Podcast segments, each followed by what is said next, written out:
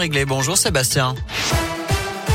Salut Nico, salut à tous et à la une de l'actu, soulager le portefeuille des Français. C'est la mission compliquée de Jean Castex. Le Premier ministre doit dévoiler ce soir des mesures d'aide aux consommateurs face à l'augmentation des prix de l'énergie, à plus 12,6% pour le tarif réglementé du gaz demain et autour de 12% en début d'année prochaine pour ceux de l'électricité.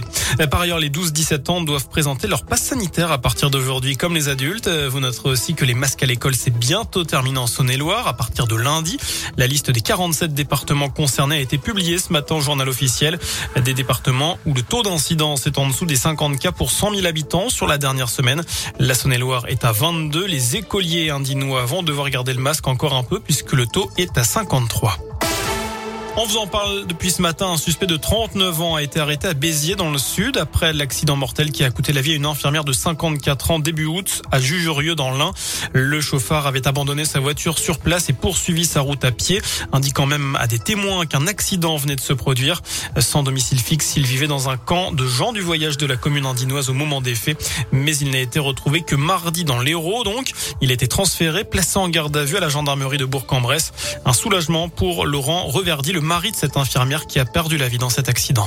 Ça a été un grand soulagement parce que depuis plusieurs semaines, ben, c'était quand même douloureux de savoir dehors alors que ma femme était au cimetière. Ben, maintenant, on va passer à, la seconde étape qui est l'enquête judiciaire et la procédure euh, pure. J'espère qu'ils vont le mettre en préventive, qu'ils vont pas le remettre dans la nature. Le procès, ben, ça arrivera peut-être dans un an et demi, dans deux ans. Bon, ben, j'en attends ben, qu'il soit reconnu coupable, qu'il soit condamné. Euh, le plus lourdement possible, sachant qu'aujourd'hui, avec tous les faits aggravants qu'il a, il a en cours maximum 10 ans de prison. J'aimerais qu'il ait le maximum possible. Voilà, et le suspect est poursuivi pour homicide involontaire aggravé par un délit de fuite.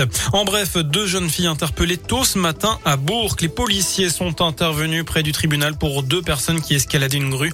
Une fois descendues et en sécurité, elles ont expliqué vouloir admirer le lever de soleil.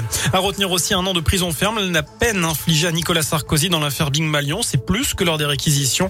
L'ancien président de la République a été reconnu coupable de financement illégal de sa campagne électorale de 2012. Notez que sa peine sera aménagée sous bracelet électronique.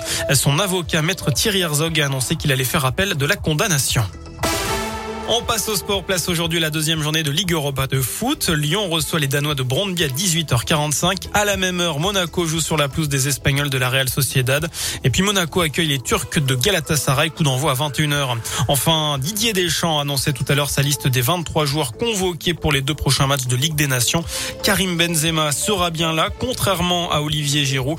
Vous retrouvez la liste complète sur notre site internet radioscoop.com.